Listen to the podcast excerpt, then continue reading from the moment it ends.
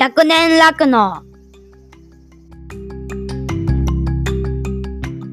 牛、めっちゃ走っとる。ハッシュタグでつぶやこ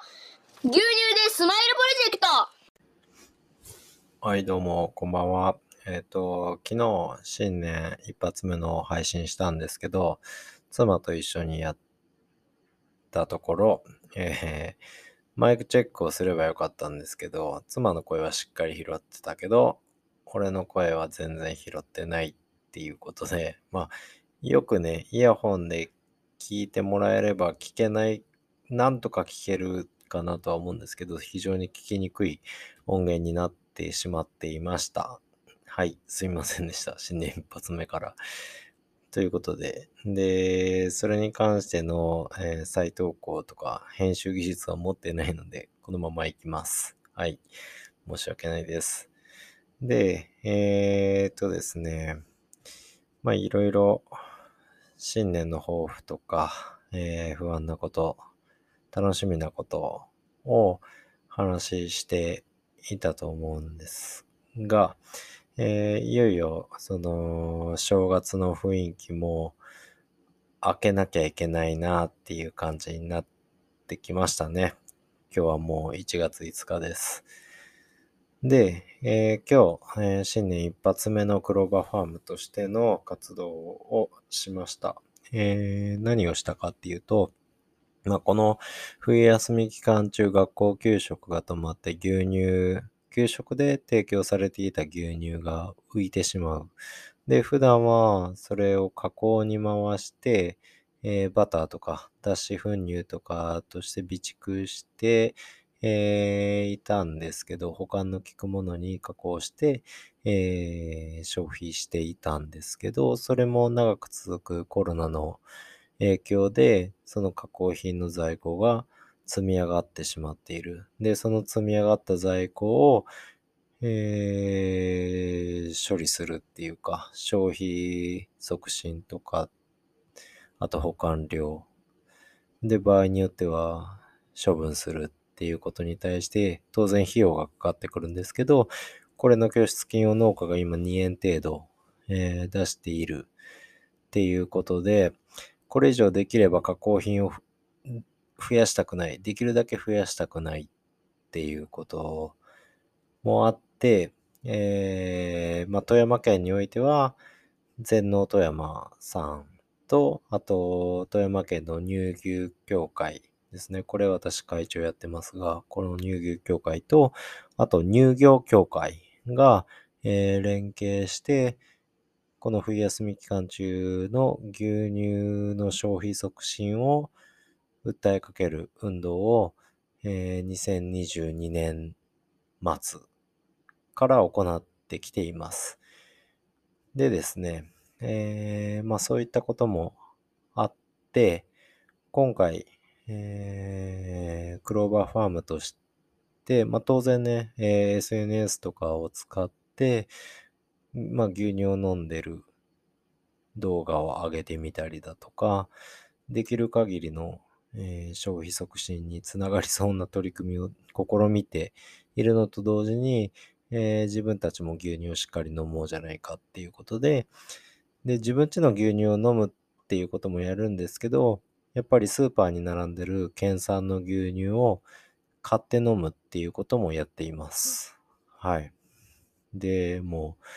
この冬休み期間中に、おそらく20リッター近く消費してます。はい。そんな感じで取り組みを続けているんですが、今日何をしたかっていう話です。今日は、えーっと、うちの牧場がある同じ自治区に、えー愛育園っていう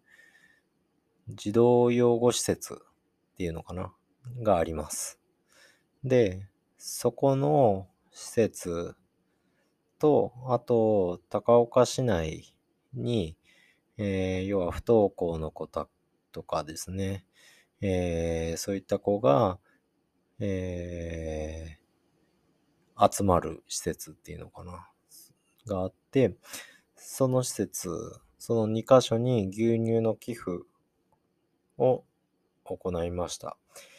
で、えっと、その寄付するにあたって財源として使ったのが、去年の秋に、えー食の王国フェスタっていう富山、富山市で行われた富山県のその食のフェスタですね。富山県内の農産品とか食品っていうものを販売したり PR したりするイベントがあったんですけど、そこに、まあ、クローバーファームとして、県内の青年農業者と一緒に出店をして、私は牛乳を売ってました。その売り上げを財源として、その売上分を牛乳に変えて提供したっていうような形になります。でですね、はあ。まあその愛育園っていう施設には、今約25名、26名やったかな、の子供たちが生活をしていて、その子たちの、えーその子たちに100本分、200ミリの牛乳を100本分お渡ししました。なので、約4日分の牛乳がその子供たちに渡ったっていう形になります。で、えーこれ、まあ、今回こういった機会があったので、ハッとさせられたんですけど、なんで普段これを自分はやっていなかったんだろうっていうふうに思いました。だから、まあ今回がきっかけとしてつながって、今後、例えば、もう月に、その休暇、休日中、学校がない日数分の牛乳を、えーコンスタントに提供するっていうようなことをしていこうかなっていうふうにも思いました。はい。ちょっとそれはね、今日実際に施設の方とコミュニケーション取って、まあちょっと今後詰めていきましょうっていう話で今落ち着いたんですけど、やっぱりね、その、牛乳届けるべき場所ってまだまだあるなっていうふうに感じました。で、そういった場所に提供する牛乳、子供1人200ミリ1日提供するっていうだけで、その子供たちが元気に暮らせるんだったら、安いもんじゃないかなって思います。はい。だから今牛乳が余ってるどうこう関係なく、今後もその、そういった子に牛乳を飲んでもらえる。よくよく聞いたらやっぱり毎日飲めてるわけじゃないみたいなんですよ。だからそういった実情も今回聞けたので、いや、これはやらんとなっていうふうに思った次第です。はい。そんな感じで今年度の、今年度、今年の取り組みが、えー早速スタートしております。で、えー明日はうちの牧場の繁殖検診があります。あとは今の新築牛舎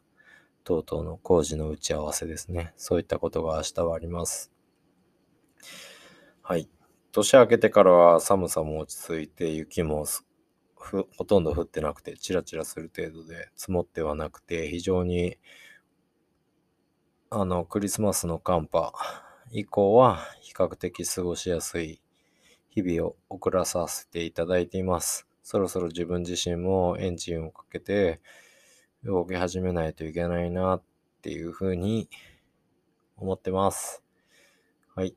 大変なことで言ったら子供の冬休みの宿題の 丸付けといくら言っても宿題をしない子供をどうどうするかっていうことが今の悩みです。はい。そしたら今日はこの辺で。ほいじゃまたね。この牛乳、うめえハッシュタグでつぶやこう牛乳でスマイルプロジェクト